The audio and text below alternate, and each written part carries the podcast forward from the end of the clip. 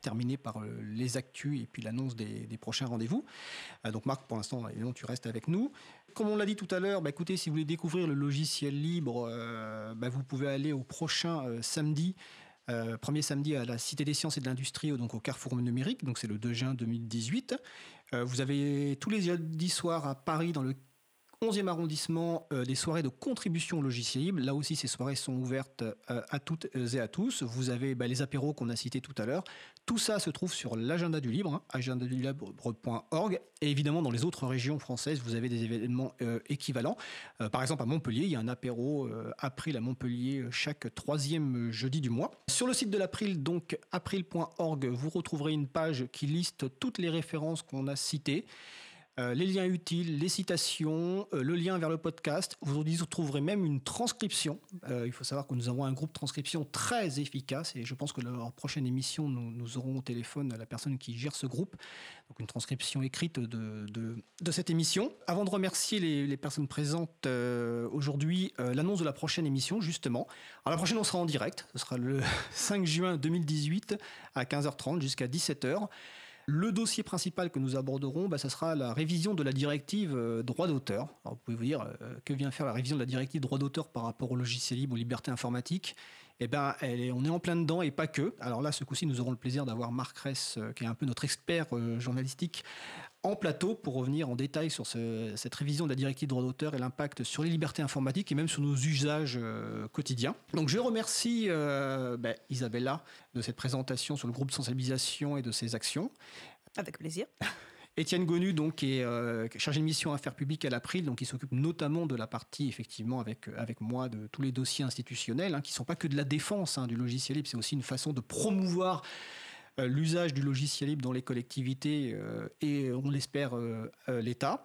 Marc reste donc, qui était, qui est avec nous, qui est rédacteur en chef de Next Impact. Je te remercie, Marc, d'avoir été avec nous. Merci pour l'invitation. Je remercie évidemment Olivier Grieco pour l'animation au niveau régie et puis encore une fois pour que cette simplement pour le fait que cette radio existe parce que franchement ça, ça fait du bien.